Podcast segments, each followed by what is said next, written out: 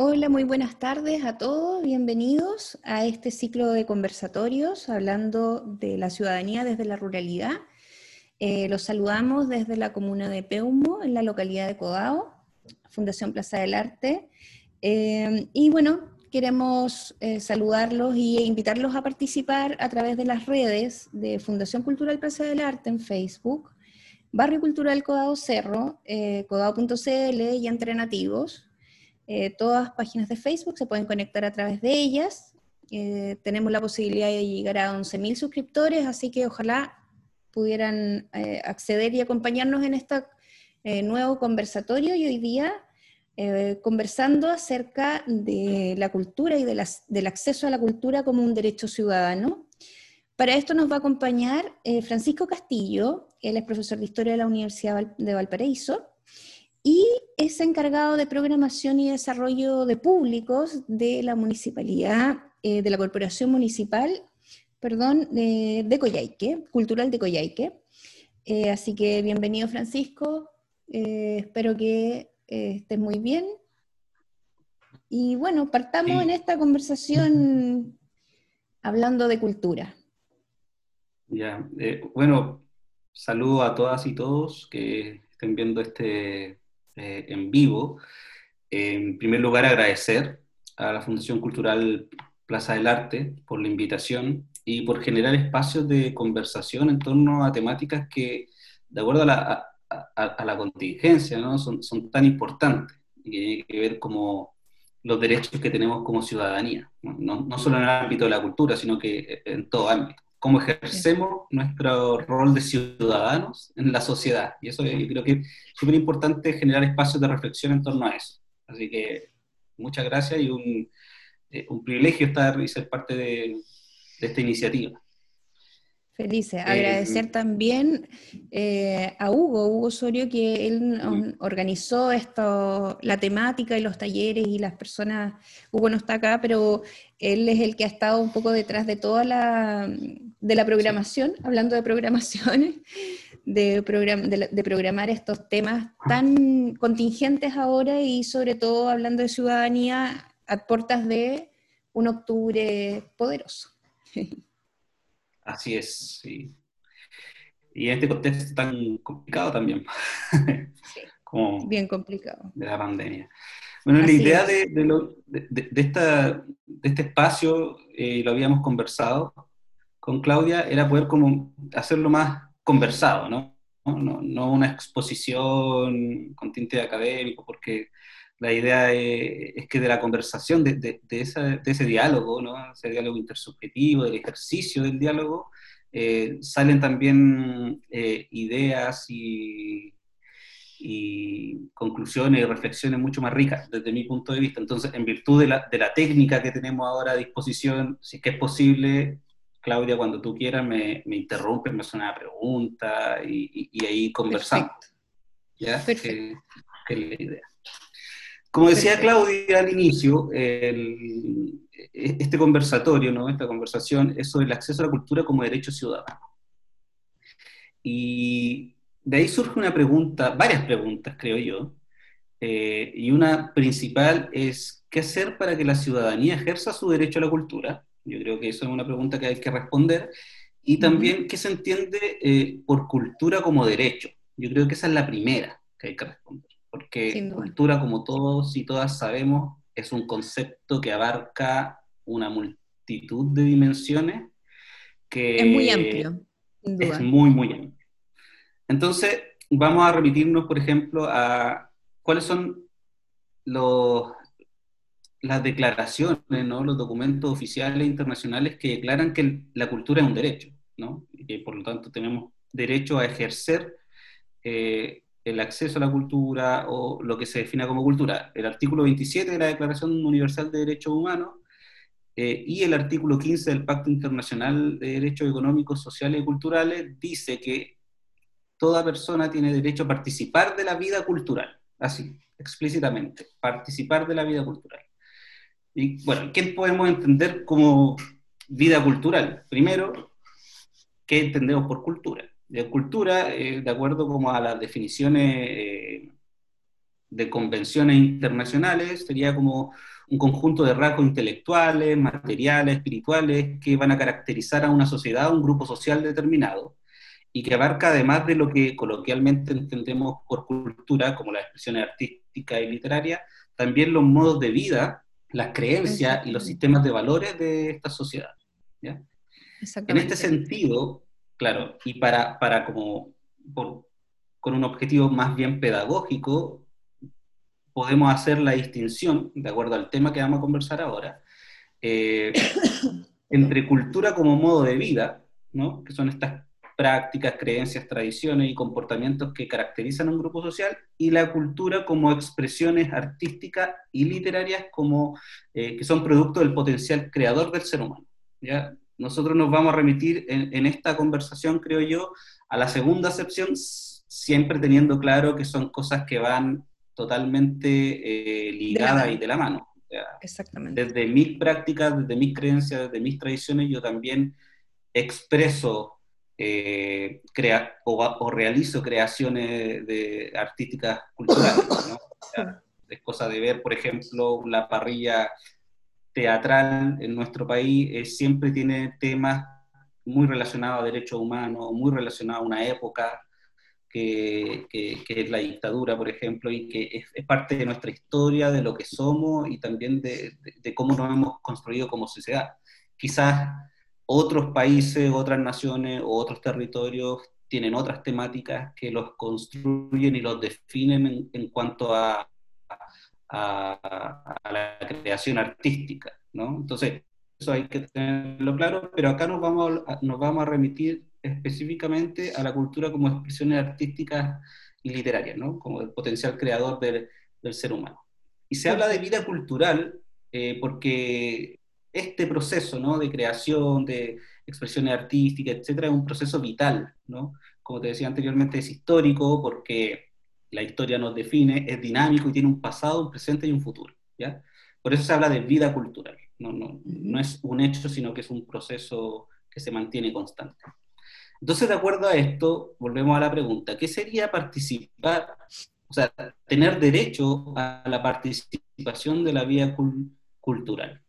Y aquí podemos entender que este derecho es el derecho a acceder a expresiones artísticas y a participar en el desarrollo del arte y la cultura a través de creación, de la gestión e incluso de la toma de decisiones con respecto a, a este tipo de, con respecto al desarrollo del arte. ¿no?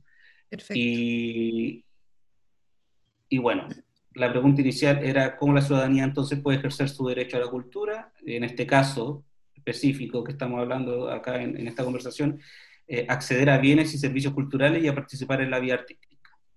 ¿Cómo entonces la ciudadanía puede ejercer ese? ¿no? Y ahí hay que tener dos cosas muy importantes y que hablan del rol del Estado. Em, el Estado, cuéntame, sí. justamente iba, iba a eso. Eh, el Estado tiene una responsabilidad, obviamente, en ese, en, ese acceso que tengan las personas, o sea, tanto, tanto como otros bienes que, que mm, me violenta un poco hablar de bienes porque pareciera ser algo transable, pero bueno, si hablamos del Estado tiene el rol frente a la educación, tiene el rol frente a la salud, eh, y que son los más importantes, decimos. Eh, sin embargo, en el conversatorio que participamos hace unos días pasados, Texia dijo algo súper bonito, de Texia de Quilicura Teatro, eh, dijo que cuando le entregábamos eh, bienes culturales a las personas, le entregábamos oportunidades. Y yo me quedé con esa frase que fue muy, eh, creo, que es muy potente, porque justamente las personas, como tú decías, tienen este derecho de participar haciendo en la creación, tanto en la creación como recibiendo. Y en el recibir, hablábamos ayer con, eh, esto, estoy hilando toda una serie de conversatorios en los que hemos estado, hablando con Mónica Carrasco, bueno, ella nos contaba que cada día está o el teatro, en el caso de ella, está como más vano, más sin, profundidad.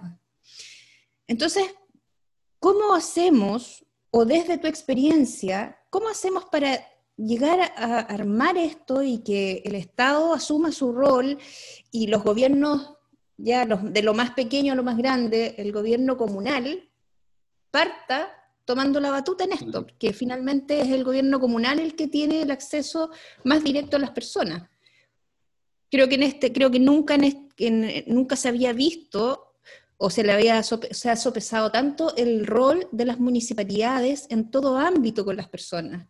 Este, en esta, en esta pandemia hemos visto que es, que es la municipalidad el que tiene la directa relación con las personas y creo que en cultura es exactamente lo mismo. Sí, totalmente de acuerdo. Yo creo que el primer paso es empoderarnos como ciudadanos, eh, conociendo eh, eh, cómo se define el rol del Estado en cuanto a cultura, ¿no? ¿Qué, qué es el, el deber del Estado? en respecto a cultura. Y desde, mi punto de vista y desde las convenciones internacionales, el Estado tiene que asegurar dos cosas muy importantes. Primero, que es la disponibilidad, en el sentido de eh, que exista presencia de servicios a los que todas y todos puedan acceder, ya sea museos, teatro, biblioteca, espacios públicos para el arte, centros culturales, de lo que vamos a hablar ahora. Y segundo, eh, la accesibilidad, ¿no? Disponibilidad y accesibilidad. Disponer de oportunidades efectivas y concretas para que la ciudadanía disfrute plenamente de la cultura y, de sus diversas expresiones. Eh, y que esto es muy importante, debe estar al alcance físico y al alcance financiero de todas las personas. Esas dos cosas yo creo que son fundamentales de entender que eh, en términos generales son lo que debería definir la política pública del Estado, ¿no? Eh, con respecto a cultura y su relación con el derecho a la cultura eh, y la ciudadanía ejerciendo su derecho, ¿no? Sin duda, sí.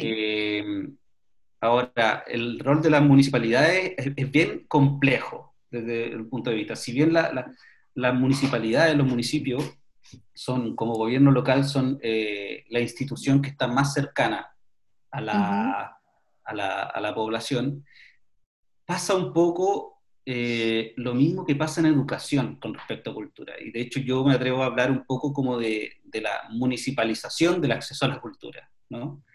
Y, qué es lo que pasa harto en, en, educación?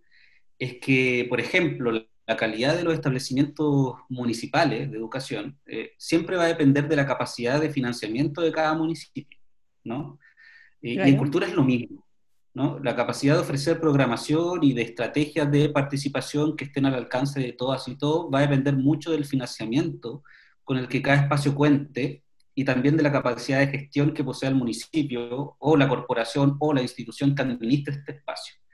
Por ejemplo, podemos decir que hay claras diferencias entre diversas comunas, eh, como, no sé, a ver, y, es de lo, de lo, que quería conversar eh, como para que entendamos un poco.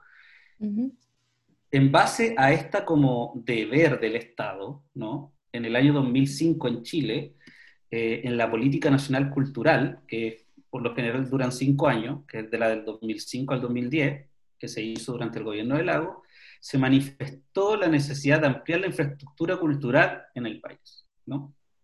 Eso es como un diagnóstico. Y en el 2006, como parte del programa del primer gobierno de Michelle Bachelet, eh, se crea eh, esta, esta como eh, máxima, ¿no? De que un centro debería existir o debe existir un centro cultural cada 50.000 habitantes. Personas, claro.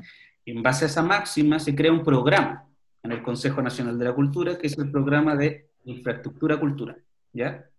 Este programa consideraba la infraestructura como un pilar fundamental para el desarrollo, eh, la democratización, la descentralización y la participación cultural. O sea, necesitamos espacios donde se ejerza la cultura, donde se pueda crear, donde la gente tenga acceso a expresiones artísticas y culturales.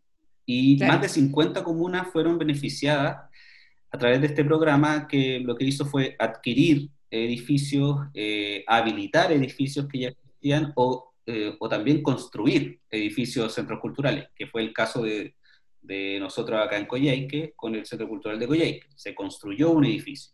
para, este programa... Tremendo este edificio con... ¿Mm?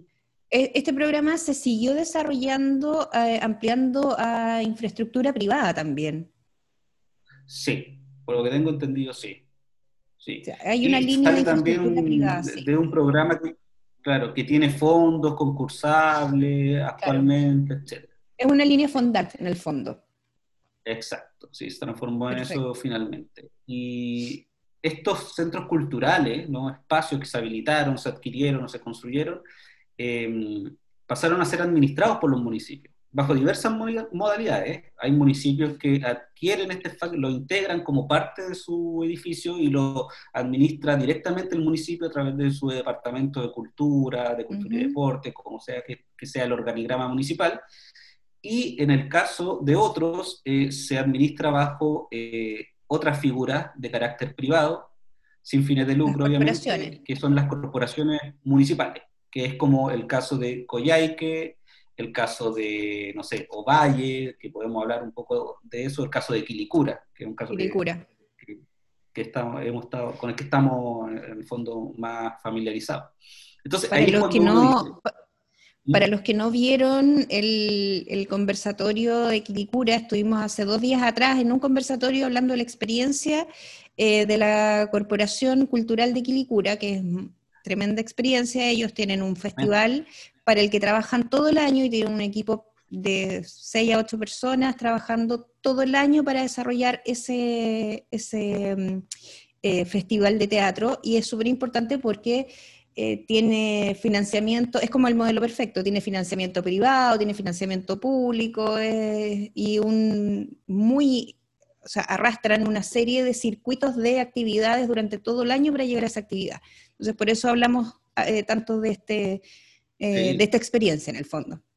Es un, un, ejemplo, un modelo a seguir, creo yo, para toda corporación principalmente, porque la, la, facilidad que da la corporación es muy distinta a que lo administre un, edificio como, o un centro cultural o un programa de, de, arte y cultura, sea administrado directamente por el municipio porque la corporación te permite ciertas libertades que no te permiten como la institución pública, ¿no? Claro. Entonces hay, hay, una facilidad. Ya, contar con un presupuesto, ya contar con un presupuesto propio eh, es súper importante, digamos. el presupuesto propio de una corporación municipal no puede ser requerido ni en caso de emergencia para cubrir, no sé, una inundación o una pandemia. Entonces, eh, es cuidar el presupuesto que ya, y que sea única y exclusivamente para ese fin. Eso es muy importante. Mm.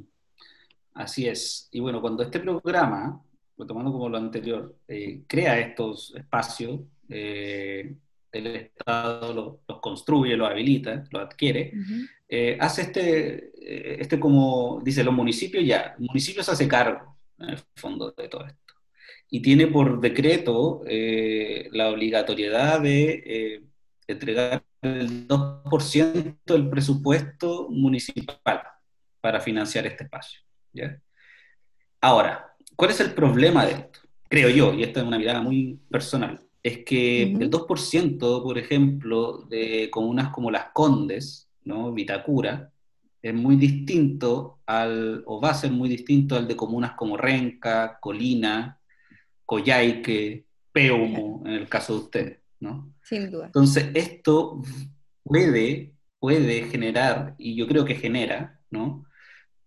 Diferencias bastante eh, grandes entre la programación y las estrategias de acceso que, que diseñan estos espacios y los municipios a través de estos espacios eh, para la ciudadanía, ¿no? Es como, por eso decía, es un poco lo mismo que pasa en educación. Una escuela municipal de una comuna de estrato socioeconómico más bajo es muy distinta a una escuela municipal de una comuna con estrato socioeconómico más alto, ¿no? Porque tienen a disposición eh, distintas eh, cantidades de, dinero, ¿no? por decirlo de una manera Así. más Sí. Eh, bueno, y en el caso de nosotros, frente a esta situación, obviamente... vamos con tu experiencia. sí, sí, aquí, vamos a la experiencia, en el fondo, lo que, cómo lo hacemos nosotros, porque otro de los de los requerimientos de este, de este programa con respecto a los espacios que fue habilitando es que los equipos de trabajo de estos espacios tienen que ser equipos especializados. Eso es, muy importante, porque parte también de la pega de estos espacios frente a esta como eh, política en el fondo de que el Estado, el Estado directamente no financia estos espacios, sino que se los delega al municipio. Em, es muy importante la gestión de los recursos, ¿no? levantar recursos. Y en eso, por ejemplo, como conversábamos, eh, la Corporación Cultural de Quilicura es un, ejemplo eh, súper importante por lo, mismo que tú decías, ¿no? por esta capacidad de hacer confluir diversas modalidades de financiamiento, ¿no? que como de la empresa privada, ahí bueno, contaban ellos, me imagino que lo contaron eh, ayer también, eh, el aporte que hace, no sé, por el banco BCI, ¿no? Un banco gigante que hace y que no y que desde, y que han logrado ellos de que a pesar de ser una institución privada, un banco, ¿no? Que representa también una, una no sé, un sector quizás de, de la sociedad o de detrás de un banco hay como una concepción ideológica de lo que es la sociedad a pesar de eso, es un banco que no, no interfiere en los contenidos del festival. Que ha sido respetuoso, lo decían los chiquillos, que ha sido muy respetuoso de las programaciones y de todo el contenido que están ellos eh, haciendo y proponiendo eh, como equipo, digamos. Sí, entonces ha seguido manteniendo el Festival Juan Radrigán como este carácter crítico, Y como apegado también a las problemáticas sociales, territoriales, particulares de Quilicura, pero también a nivel nacional. Entonces eso, eso es muy, muy valorable, además del aporte que hace efectivamente el municipio a, la corporación, porque también no hay que desconocer eso. Eh, y bueno, en base a eso nosotros, con nuestras posibilidades allá en Coyhaique, porque la mayoría debería saber que Coyhaique es la capital regional, de la región de Aysén, que es la región que tiene menos densidad poblacional, ¿no? De hecho, Coyhaique entra a este programa así como arrastra, porque cuando se empezó a decretar este programa, eh, Coyhaique tenía 48.000 habitantes, no tenía 50.000 habitantes. Ah. Entonces, ahí entra básicamente por un criterio territorial, porque es la capital, porque es una capital regional. ¿No? Claro. Eh, y bueno, y tiene todo lo que sabemos que puede haber un tema de conectividad, ¿no? Porque toda la conectividad es a través de eh, vuelos de avión. Y, eso encarece bastante, bastante la posibilidad de gestionar obras de teatro, al menos a nivel nacional o de otras regiones. Eh, tanto por temas como de traslado de, no sé, traslado de equipos, eh, como el mismo traslado también de las personas que, que son parte de, de los elencos y el alojamiento y, todo ese tipo, los gastos de producción en general para las regiones que están más alejadas, como Coyhaique y Punta Arena, en este caso, son bastante complicados, ¿no? Porque tienes que llegar a través de avión y un pasaje de avión es muy distinto a un pasaje en bus y la posibilidad de trasladar cosas en avión también. O a través de, incluso a través de, de camiones es bastante caro, porque se tiene que dar una vuelta muy larga, principalmente por Argentina, entonces es bien complicado producir acá. Desde ahí parte la creatividad, me imagino. Así es, ahí uno tiene que adaptarse a los equipos en general, porque yo estoy aquí como programador, pero eh, nosotros somos un equipo de cerca de 10 personas en que todos aportamos un grano de arena en esto. ¿no? Unos tienen ideas, otros ayudan a hacerlas posibles, y es como todo equipo de trabajo. Entonces, eh, eh, es bien interesante también poner en, en valor el rol de los equipos en estos espacios.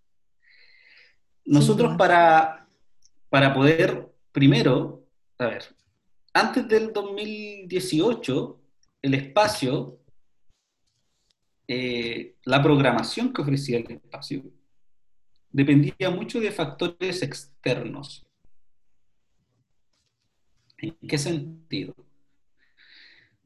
Eh, llegaban, o lo que se presentaba finalmente, eran eh, obras que venían con proyectos de circulación. Entonces, todos sabemos que los proyectos de circulación de Fondar son proyectos que no postula una institución para atraer eh, programación, sino que son las compañías, los elencos, los músicos, los artistas en general, quienes postulan para ir a diversos lugares. Entonces, en ese, en ese sentido, la programación que nosotros teníamos hasta, hasta el año 2017 era bastante pasiva, ¿no? porque éramos receptores de oportunidades, la que obviamente un espacio que tiene problemas, de, no, no problemas, sino que tiene complejidades a la hora de programar, eh, va a decir que sí nomás. Entonces, nuestra programación se armaba en base a lo que venía. Si algún año, por ejemplo, ninguna compañía o elenco quería ir a Coyhaique, era muy difícil tener programación. Entonces, dependía un poco de eso. Bueno, desde el 2018 eh, se hace como el análisis dentro del equipo en base a una directora que hubo, que fue Carolina Rojas. Em, importante, creo, nombrarla, sobre todo porque, porque hay que poner en valor también el rol de la mujer en esto, como la visión de, de, hacer esto. Em, de que hay una necesidad, sí, no, por supuesto, una necesidad de generar una mayor oferta y de aumentar los niveles de participación de la ciudadanía. Entonces, ¿cómo nosotros podíamos diseñar una estrategia que nos, que nos permitiera generar una oferta propia, no depender de lo que nos llegara, sino que poder nosotros construir una programación en base a nuestras posibilidades y aumentar con eso los niveles de eh, vinculación con parte de los públicos regulares del espacio. Y ahí surge esta política, este programa en realidad, que es de los socios cooperadores. Perfecto. Eh, no es algo nuevo, no, no, no, se inventó la rueda con este programa, yo creo que muchas instituciones, tanto culturales como sociales, lo tienen. Sin embargo, para nosotros era una oportunidad súper importante. Y este programa eh, básicamente era solicitar un aporte a la ciudadanía económico de 15 mil pesos anuales, que no es tanto tampoco, que nos permitía a nosotros tener, eh, que nos iba a permitir a nosotros tener fondos para poder hacer gastos de producción. ¿Ya? Gastos de producción, como lo dije anteriormente, traslado, eh, alimentación, alojamiento de elenco y artistas. ¿no? Em, y esto, esto se ve potenciado por diversas cosas. Se, se, solicita este aporte a la ciudadanía y se entrega una especie de membresía, ¿no? una tarjeta. Esta membresía tiene eh, ciertas como recompensas, ¿no? y que son, en primer lugar, eh, descuentos en el acceso a la programación que se va a realizar. Es decir, hay una tabla de valores que es como valor general y valor sociocooperador, que es bastante más bajo. Y lo otro es que se crea la red de amigos de la cultura, que eso yo creo que es bastante interesante, eh, aunque después vamos a ver que, como los resultados no lo es tanto, pero al menos como iniciativa creo que sí es interesante poder generarlo porque puede resultar bien en, en muchas en muchos espacios. Y esta red eh, es básicamente una alianza con el comercio local. Perfecto. Y esta alianza con el comercio local lo que hace es como eh, entregar ciertos beneficios de descuento en ciertas cosas, ¿no? En el fondo es como un convenio de beneficios para todos. Exacto, porque se genera también como este posicionamiento de marca a nivel local de que soy parte de la red de amigos de la cultura, ¿no? En el fondo, como que estoy, hago mi aporte desde el mundo privado a la cultura. Perfecto. Eh, bueno, alcanzamos nosotros a tener cerca de, bueno, todo este año ha sido bien extraño, por todos sabemos por qué. Em, entonces el proceso como de, renovación de la red de amigos que se hace todos los años ha estado bien estancado, porque en el fondo tampoco tenemos programación, tampoco estamos pidiendo a la gente que, que sea socio este cooperador, tampoco estamos eh, ofreciendo Para todos siento que este año es como un año donde no tenemos que saltar del 2019 al 2021. Pero hasta el 2019 nosotros contamos con más de 50 comercios asociados a la red. Ah, local. Perfecto. Sí, con descuentos bastante interesantes. De hecho, yo personalmente usaba bastante un descuento en la lavandería, que era un 20% de descuento en la lavandería. Perfecto. Entonces, eh, bueno, ya esta membresía ¿no? te da esos beneficios. Y, eso, en los ingresos que se generaron con eso, que ascendían el año 2018 y 2019 en promedio a 5, 6 o 7 millones de pesos, ¿no? Como que por ahí, no tengo ahora la cifra exacta, pero ahí va, iba el ingreso anual con respecto a este programa, nos permitía a nosotros básicamente comprar pasaje, pagar alojamiento y alimentación de las personas que venían. Ahora, y aquí entramos a, otro. Con eso nosotros podíamos ofrecer programación, podíamos hicimos una convocatoria en el año 2018 donde postularon elencos bajo estas condiciones. En el 2019 nosotros armamos una para el 2020 que lamentablemente no se puede ejecutar, pero que eh, a la que nosotros invitamos a ciertas compañías, más como el, el, modelo de, de, del Centro Cultural de Quilicura, ¿no? de la Corporación de Quilicura. Hacíamos invitaciones. Y, esta forma, en esta, estas invitaciones, esta programación, eh, que es lo que te dedicas, ¿cómo, ¿Cómo escogiste a, los, a las personas? ¿O cómo, cómo haces ese, cómo buscas las personas que, que invitaste, digamos, para que participaran? ¿Había un criterio? Eh, eh, ¿Había, ¿O era oportunidad nomás? No, mira, hay criterios, al menos en el año 2019, que, que, fue como invitación. cuando tú invitas, tú, es como adeo, ¿no? De acuerdo a, efectivamente, de los criterios. los principales criterios son eh, bueno, en, curatoriales, por un lado, y los otros son como criterios relacionados como a la producción. En el fondo, muy difícilmente bajo este modelo nosotros podríamos traer una obra como Suárez, ¿no? O una obra como eh, una obra de trío, teatro o banda, ¿no? Porque la escenografía y la producción de esta es, demasiado exigente para la realidad de nuestro centro cultural. No en términos como de la parrilla de iluminación o de las características del auditorio, etcétera, sino más bien en, en cuanto a, a, las exigencias que ellos tienen en, en, en, en escenografía, por ejemplo. Claro, un montaje. Los montajes son más complejos en el fondo.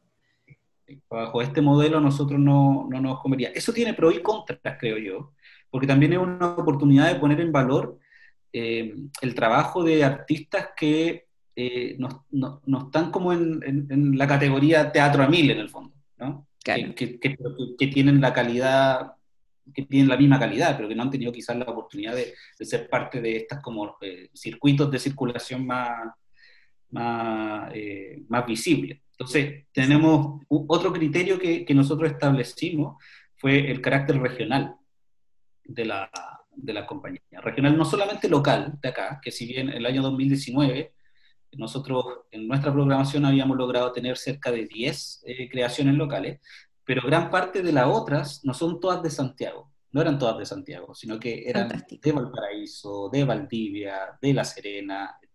Como que nosotros también... Descentralicemos, por favor, descentralicemos. Sí, Puerto Montt, de hecho, de, era, era muy importante para nosotros eso. Y en cuanto como a criterios curatoriales, tenían que ver con, primero, con temáticas que fueran relevantes para el territorio, y en eso, una, eh, y, y, y, a nivel nacional, por ejemplo, teníamos muchas obras con temáticas de género, que para nosotros era muy importante poder traer, ¿no? Eh, de, de, de, no sé, violencia contra la mujer, de diversidad sexual, otras que eran relacionadas a problemáticas sociales, ¿no? que eran como una crítica social al sistema, eh, que, en, el fondo invitaran a la reflexión sobre la situación social. Aportando el pensamiento crítico. Por supuesto, siempre. El rol, yo creo que del arte es un poco Y, lo otro era sobre memoria e identidad. Entonces, obras que pusieran en valor eh, procesos históricos eh, o procesos eh, identitarios de distintos eh, lugares, como para generar este encuentro también.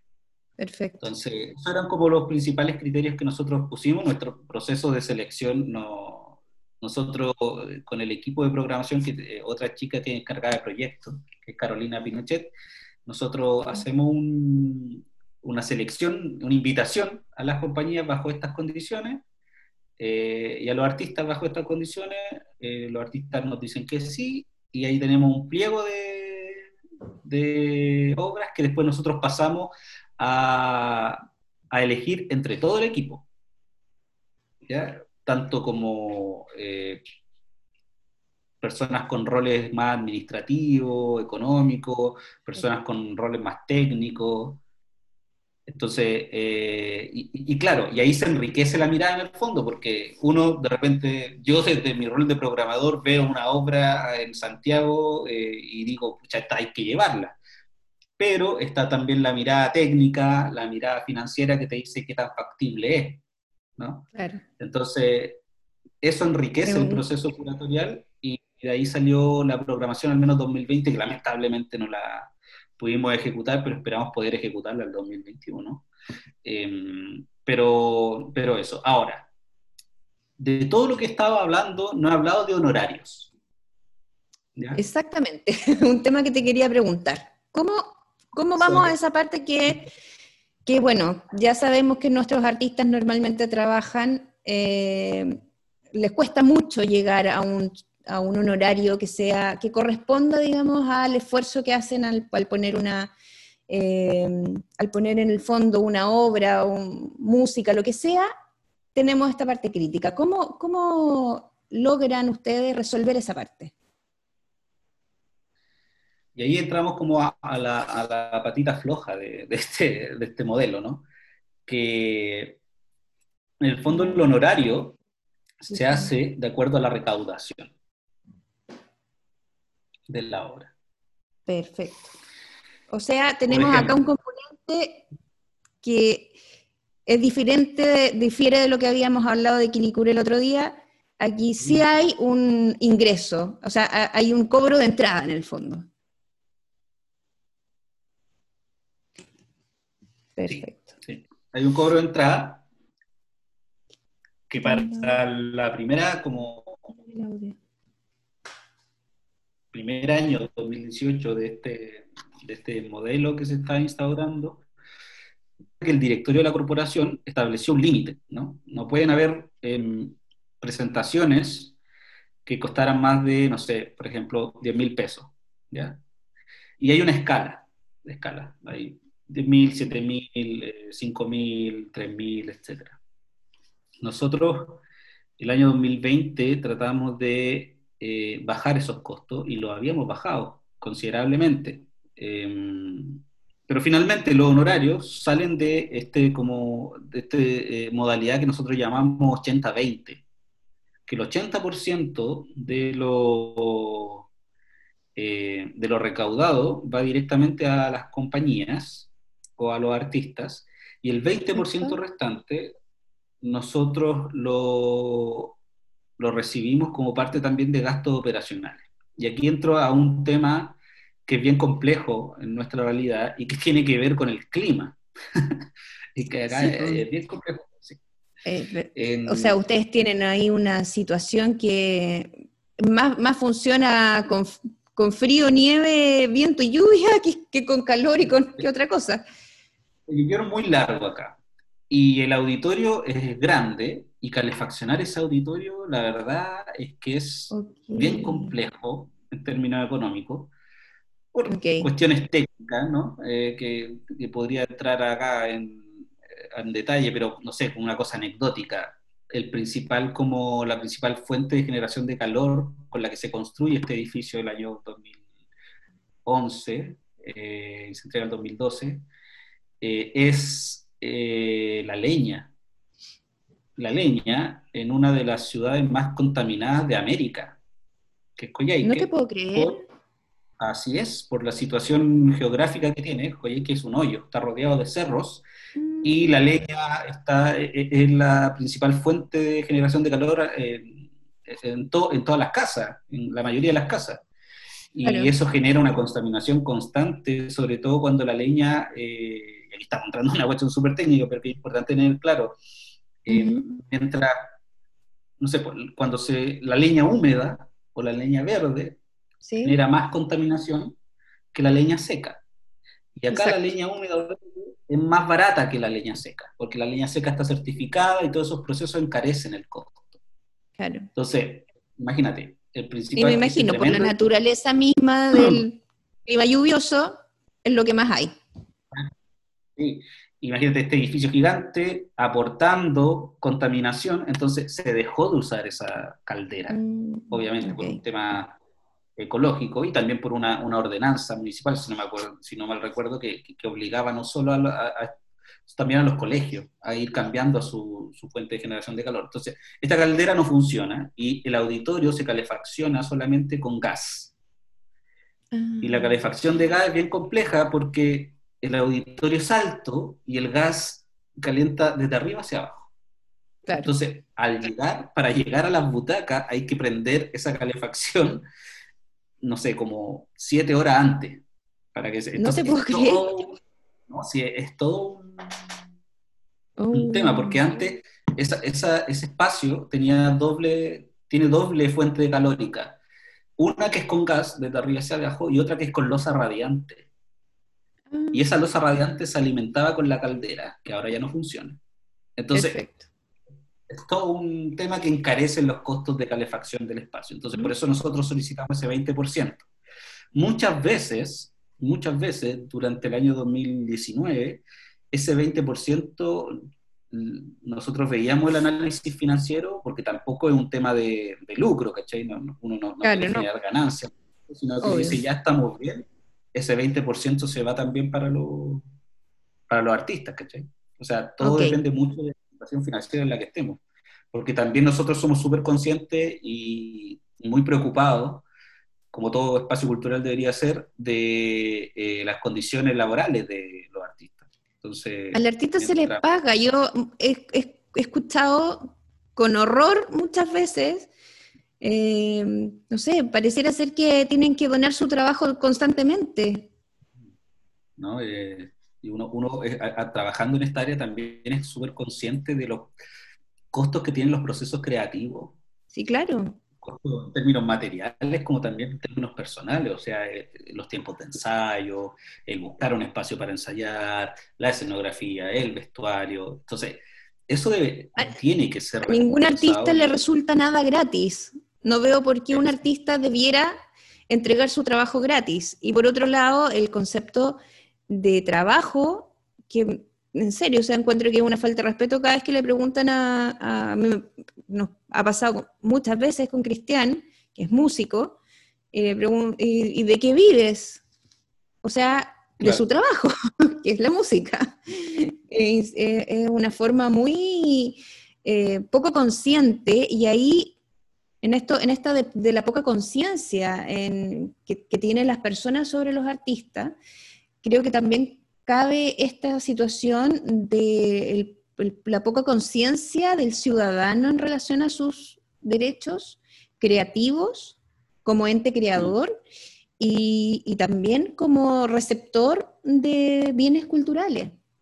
No hay ninguna conciencia, o sea, en este minuto tengo la sensación de que la cultura está como en el aire y cada día se ha ido poniendo más en el aire y entonces tenemos que volver justamente estos espacios creativos como las corporaciones culturales y todo, eh, lo que yo hablaba ayer del tsunami cultural.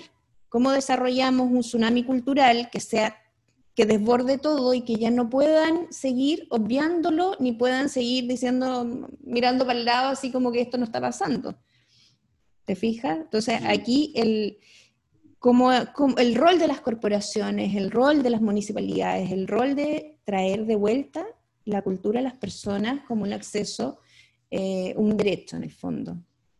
de generar oportunidades, como decía Texi. a mí también me marcó mucho esa, esa frase. Sí, porque muy, muy buena ahora frase. En este contexto, sobre todo, en este contexto, sobre todo eh, yo creo que gran parte de las personas han sido conscientes de la importancia que tienen eh, las expresiones artísticas y culturales, ¿no? Porque estamos sobreviviendo un poco. Ha relevado, exacto, la pandemia ha relevado un montón de temas, un montón de temas que han sido eh, muy increíbles. De hecho, esto mismo, imagínate, tú estás en Coyhai, que nosotros estamos en Peumo y estamos transmitiendo, eh, por lo menos a los, nuestros suscriptores, que son 11.000, que esperamos, ojalá pudieran verlo, y, y si no, estamos desde la ruralidad, desde el mundo más o, menos aventajado, más precario si se quiere, haciendo, eh, levantando la mano por la cultura. Y, bueno, hay que seguir en esto porque si no, no vamos a, no vamos a lograr instalar este concepto que ya, donde hay que instalarlo es en las personas, ya en las, las personas son las que tienen que entender que son sujetos de derecho en este aspecto, que la cultura es un derecho. ¿Te fijas? Sí, eh, oye, eh, dime. Sí, un dato importante con respecto a este programa es que nosotros eh, durante el año pasado hicimos una encuesta de consumo cultural. Yo creo que también, eso también para las personas que trabajan en centros culturales o en espacios culturales, es muy importante ir monitoreando. Una herramienta, sí. A, través de este tipo de, instrumentos. Entonces hicimos una encuesta que justamente le preguntaba quiénes eran socios cooperadores, cuáles eran sus principales motivaciones para hacerse socios cooperadores de la corporación. Y, arrojó importante, o sea, un interesante dato, que en el fondo las opciones eran eh, por eh, los descuentos en la programación, la entrada y eso, por los descuentos en el comercio asociado, y pusimos una tercera opción que la veníamos como notando así a simple vista y que era por eh, aportar o ser un aporte al desarrollo cultural de la comuna, ¿ya? Y fíjate que el 77% de las personas encuestadas eh, respondió que ellos eran socios cooperadores porque para ellos significaba ser un aporte de alguna manera al desarrollo cultural de la comuna. Para nosotros eso fue súper importante porque nos nos, da, nos da como muestras de que la gente quiere participar de alguna forma, ¿no? El tema es que no estamos tampoco, de, o sea, o el Estado no está generando la, como la, los espacios para que esta participación sea efectiva.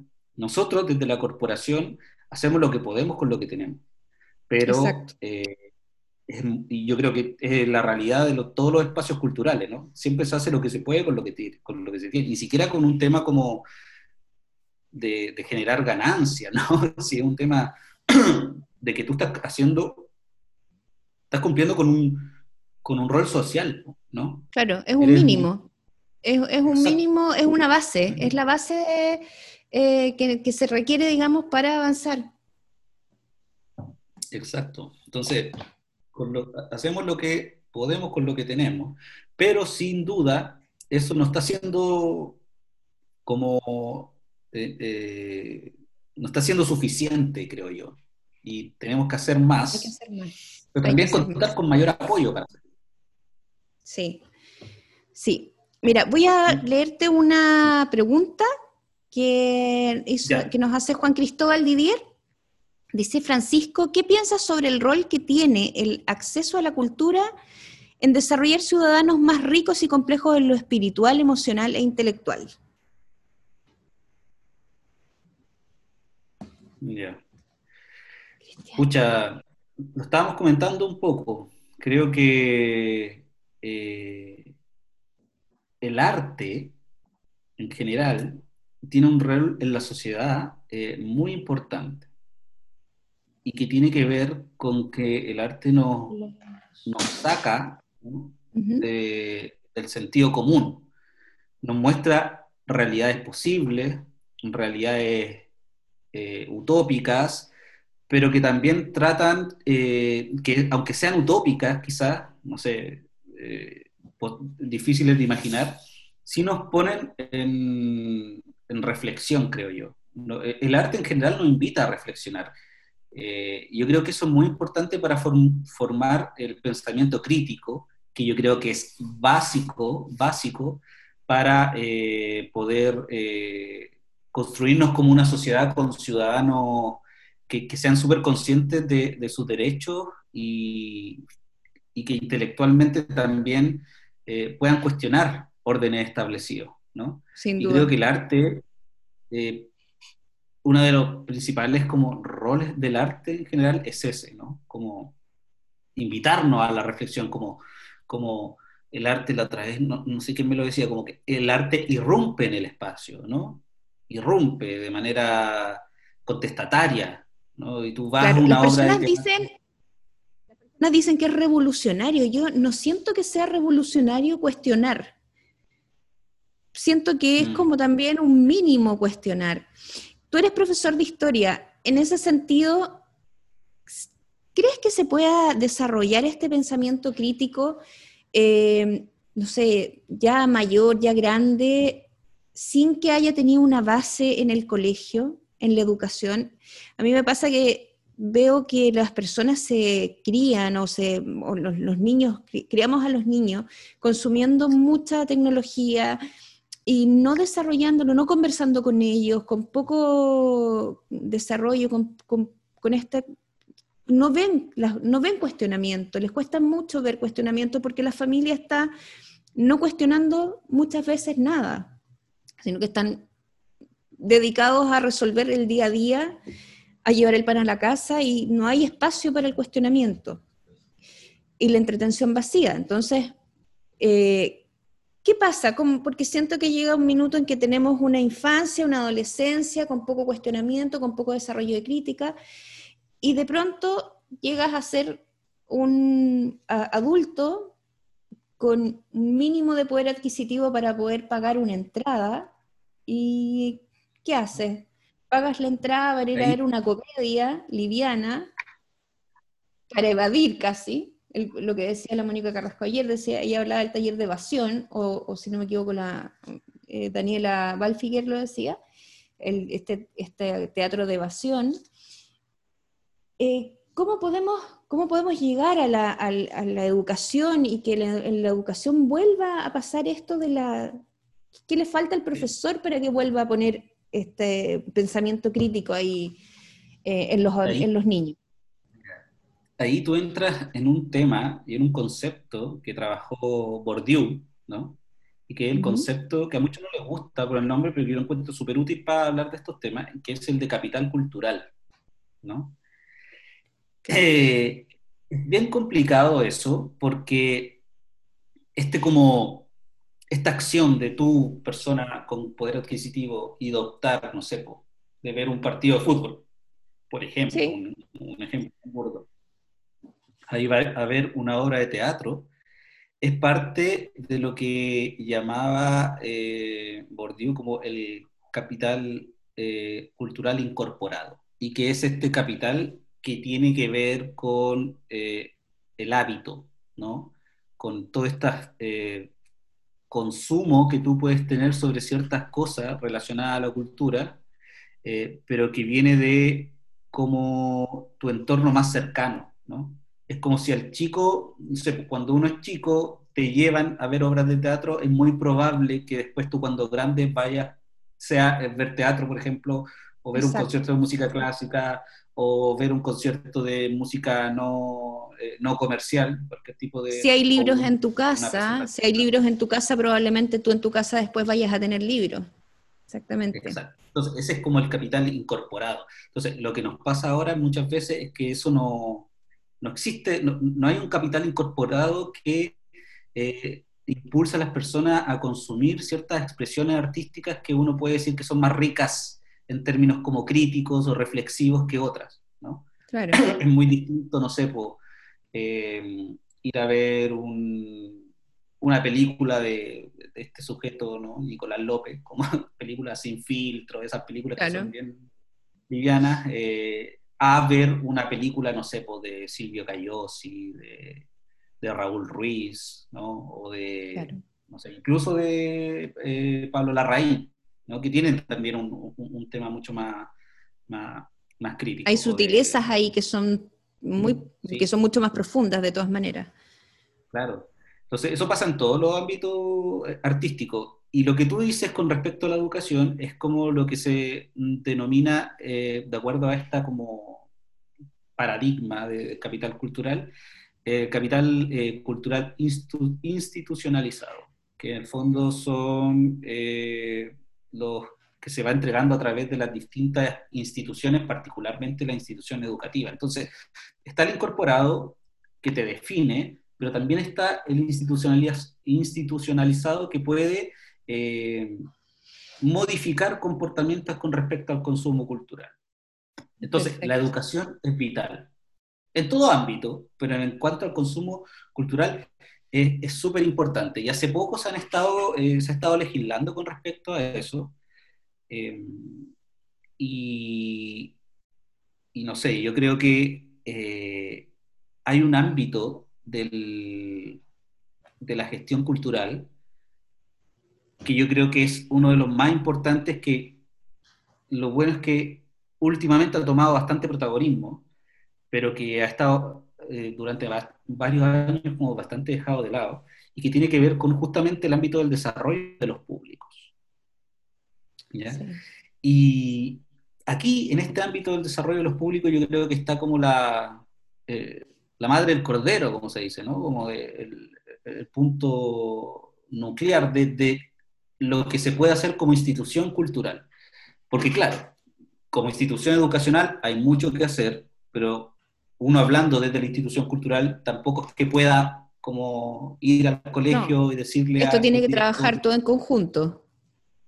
Claro, es, como qué aportas tú y qué aportan ellos, en el fondo, y, cuáles son tus propuestas. Y, el y ahí queda floja esta patita que yo mencionaba, que es la familia. La familia no alcanza a hacer esto. No, yo creo que, pero sí, yo soy eh, optimista en cuanto a lo que se puede hacer en esta conjunción de cosas, ¿no? En esta convergencia entre lo que se puede hacer desde instituciones culturales en conjunto con instituciones educacionales. Entonces, yo creo que ahí está eh, el, el, tema importante. Nosotros al menos, siempre, siempre una de nuestras prioridades es el área de la mediación artística con colegios. Perfecto. Nosotros entregamos una programación posible a los colegios, ellos eligen qué película ir a ver, tenemos un cineforo, trabajamos con iniciativas como Escuela al Cine, que es del Centro Cultural La Moneda, donde se entrega, incluso un, cuaderno pedagógico a los profesores para que si van a ver una película, no sé, de Miyazaki, eh, sepan qué temáticas pueden tratar con los chicos de acuerdo a elementos de convivencia o incluso a elementos curriculares. Entonces, cómo se va ligando el consumo cultural con los contenidos que tienen que pasar los, profesores, porque muchas veces se evita hacer como esta salida, ¿no? De ir al centro cultural, de, los colegios o de los cursos, porque se, hay muchos directores que lamentablemente lo consideran como una pérdida de tiempo, ¿no? No, no, entienden aún todavía como la riqueza que existe en el consumo de este tipo de expresiones artísticas para los procesos de aprendizaje de los estudiantes. Sí, a nosotros nos costó mucho en el colegio de mi hijo que dejaran de llamarle el paseo. Bueno, el colegio por supuesto no lo decía, las mamás le dicen, hoy van al paseo, van al paseo, y no, es una salida educativa, una salida pedagógica, eh, para que nazca desde la familia la situación de que los niños tienen que asistir, que es importante que, que hay contenido ahí que no se puede entregar en el aula y que hay que verlo allá en estos lugares donde los niños van a hacer un paseo pedagógico una salida pedagógica. Y ahí es importante tener una visión integral de esto también, porque nosotros no podemos solamente descansar en, la mediación en el ámbito educativo, en instaurar estrategias de, desarrollo de público solo enfocadas a establecimientos educacionales. ¿Por qué? Porque el chico finalmente va a llegar a su casa, quizás muy motivado porque vio una obra de teatro, pero en su familia le van a decir, ah, pero eso fue un paseo, o, no le van a, no, no, van a no, quizás no van a reforzar la experiencia significativa que puede haber, que, puede haber sido para un niño o niña al ver una obra de teatro. Entonces también el, el, desarrollo de públicos no solo eh, debe estar enfocado en el ámbito educacional, al menos como educacional, como sistema educativo, sino también en público en general. ¿ya? Y hay que diseñar estrategias para llegar a ese público. Hay que ir a buscar ese público. Nosotros hicimos ¿Ustedes una... Han hecho, ¿Ustedes han hecho ese trabajo? ¿Cómo, ¿Cómo lo están haciendo? Mira, nosotros el año, para nosotros el año 2018 fue el año de generar oferta. El 2019 fue el año de mantener la oferta, eh, pero también problematizar entrar como a la reflexión sobre a quién estábamos llegando con esta oferta. Perfecto. Y ahí nosotros hicimos, o sea, como ejecutamos estos distintos instrumentos como para hacer una caracterización de cuáles eran los públicos regulares que teníamos y cuáles eran los no públicos o los públicos potenciales. Y ahí llegamos a que, a, la, no sé si llamarlo triste conclusión, pero es una conclusión que nos, nos plantea desafíos importantes, y es que nuestro público regular era un público que tiene un capital cultural importante, que tiene un... Em, eh, que es parte de un estrato socioeconómico alto, que tiene estudios universitarios, estudios de posgrado, etc. y que vive cerca del centro cultural. O sea, nosotros estábamos llegando, nuestro público regular era un público eh, bastante elitizado, ¿no? Perfecto.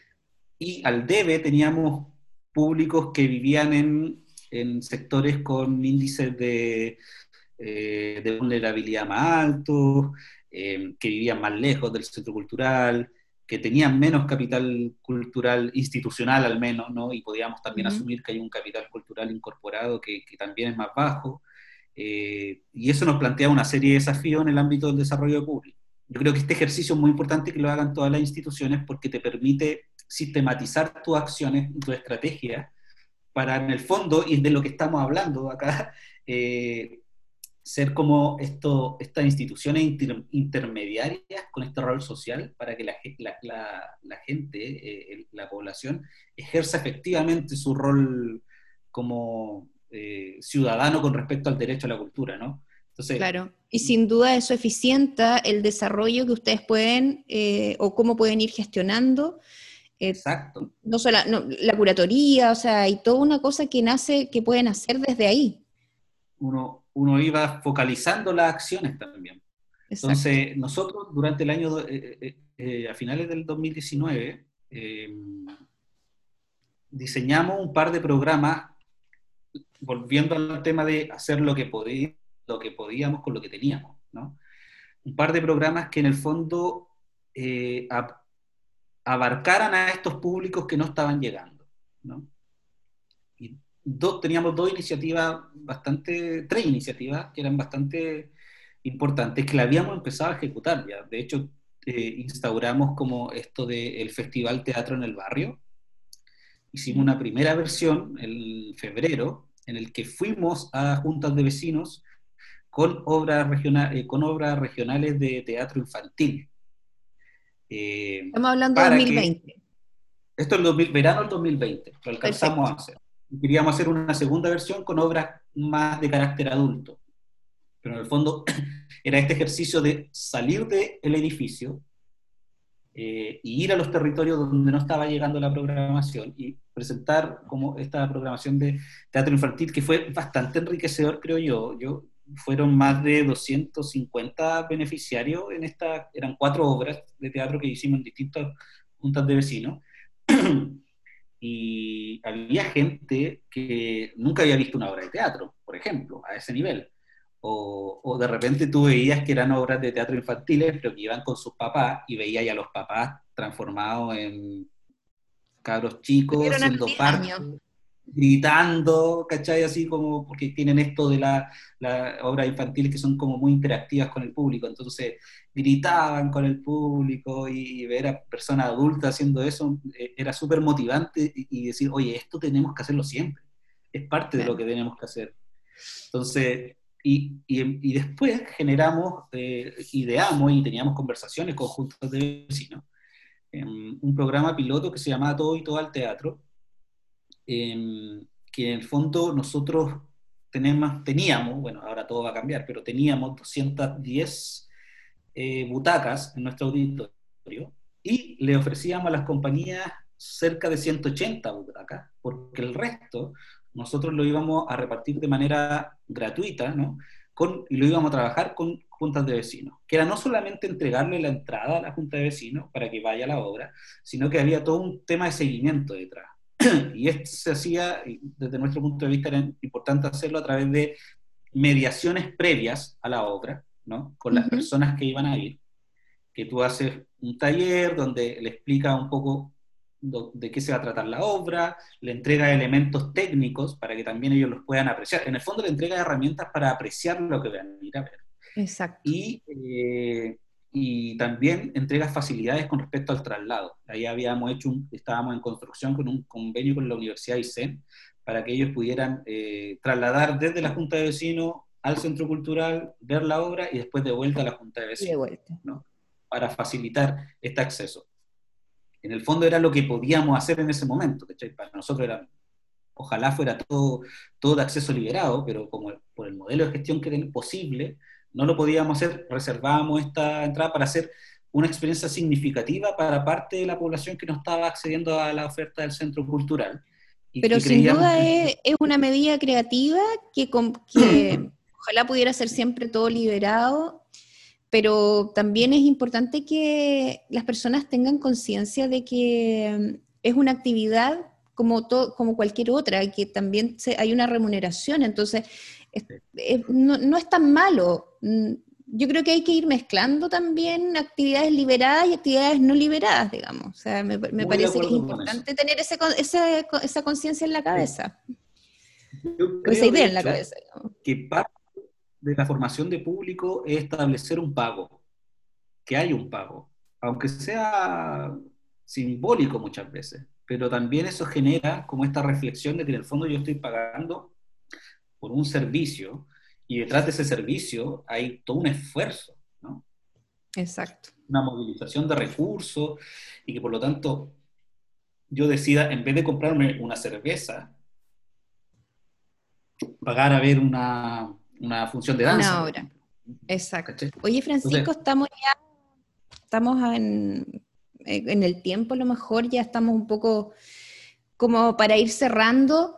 Eh, ¿Cómo, bueno, toda esta, esta pandemia que ha afectado tanto, um, me imagino que a ustedes los puso en stand-by, ¿O están trabajando en este minuto, están, están diseñando estrategias? ¿En qué, en qué están? Sí.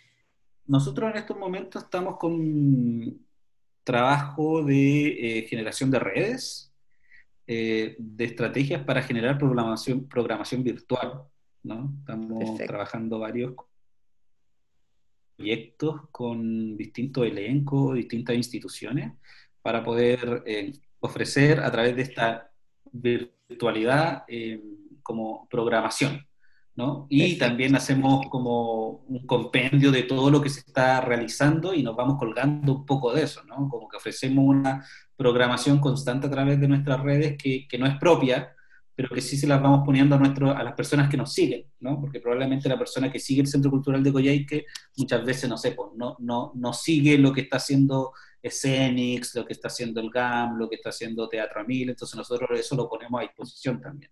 Como que un poco eh, eh, nos aprovechamos un poco de eso, pero también estamos trabajando en, las formas como de, de, generar programación propia. Lo que sí estamos haciendo, y yo creo que estamos todos como en la misma, después de un proceso de, reflexión, es qué va a pasar cuando volvamos, cómo vamos a volver, ¿no?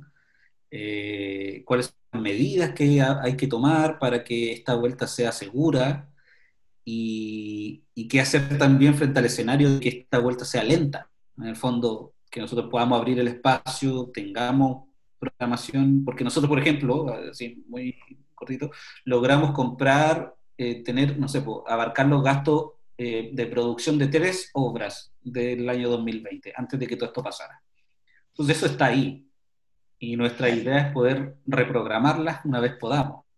Entonces también está el riesgo de que las reprogramemos pero eh, la vuelta a los teatros, la vuelta a los espacios culturales sea lenta de parte de la ciudadanía por todo lo que ha implicado y todas las consecuencias que tenga esta pandemia, esta pandemia en el imaginario de las personas. O sea, hay muchas personas que quizás no van a ir a exponerse a un espacio cultural. Nosotros vamos a tratar de asegurar todas las condiciones para que esa exposición sea segura, ¿no? Pero... Eh, Como generar la confianza en las personas. Eh. Claro, de acuerdo a encuestas que se han realizado a nivel internacional, una de las últimas actividades que se van a retomar de acuerdo a las personas luego de que todo esto pase es justamente la asistencia a conciertos, a obras de teatro, y, en eso eh, los que trabajamos en cultura tenemos un desafío súper importante en recuperar esa confianza, como tú decías. Sin duda. Entonces, eso yo creo que nos, toma, nos va a tomar bastante, bastante como tiempo de, diseñar, ¿no? Sí. Bueno, Francisco, te agradezco, ha sido una conversación súper eh, interesante. Em, siempre, siempre pareciera ser que el, tiempo nos, lleva pillado. Eh, cordialmente invitado, cuando andes, ojalá pudiéramos hacer eh, más juntas, no solo virtuales, cuando las medidas de confinamiento se levanten, bienvenido. Eh, creemos que es importante empezar a trabajar ya en una red ya más fuerte, sobre todo a nosotros. Eh, estamos en, como te decía, Peumo tiene una debilidad ahí en cultura, eh, así que tenemos que empezar a trabajar ya fuerte para hacer cosas. Y sin duda que estas alianzas o hacer alianzas con las no solamente con, la corporación donde trabajas, sino que contigo, con profesionales que estén, eh, que estén llamados, digamos, con esta conciencia importante y, también motivados porque estás ocupando tu domingo, tu tiempo, eh, justamente en hablar de esto. Así que se agradece muchísimo y plenamente invitado. Vamos a estar coordinándonos. Ojalá podamos hacer una segunda patita Sí, yo pues. creo que el tema da mucho. Y sobre todo porque es súper contingente para nuestro rubro, ¿no? Para nuestro rubro es, un, es necesario conocer otra experiencia, es necesario reflexionar en torno a lo que está pasando, eh, es necesario que también tengamos como una, una, visión como más homogénea, porque eso también nos, nos invita a desarrollar acciones en conjunto. Que yo creo que es muy importante que, que, que, la población, que la ciudadanía entienda que la cultura es un derecho y que por lo tanto que exigirlo en conjunto a la comunidad artística, en conjunto a la comunidad de gestión, en conjunto a los espacios culturales. O sea, no es que nosotros queramos porque nos guste esto nomás, sino que porque nosotros queremos que, creemos que es un derecho que tiene que ser asegurado y garantizado. Exactamente, eso, el aseguramiento y la, y la garantía de que podamos acceder todos es eh, trascendente tanto por favor, como la educación, tanto como la salud, está ahí. Para mí creo que está en el, mismo nivel, en, el mismo peldaño en el fondo. Cuenten con nosotros eh, si están generando eh, material virtual y necesiten eh, pasarlo, están las redes de Plaza del Arte abiertas, así que lo que necesiten. Un gusto, Francisco. Oye, un gusto, saludos para allá, saludos a todas las personas que vieron esto y hasta como decían los chicos de la corporación, pues hasta que la cultura se haga costumbre. Hasta que la, hasta que la cultura se haga costumbre. Vamos a acuñar ese término tan importante. Un abrazo, Francisco. Muchas gracias. Un abrazo, chao. Chao, chao.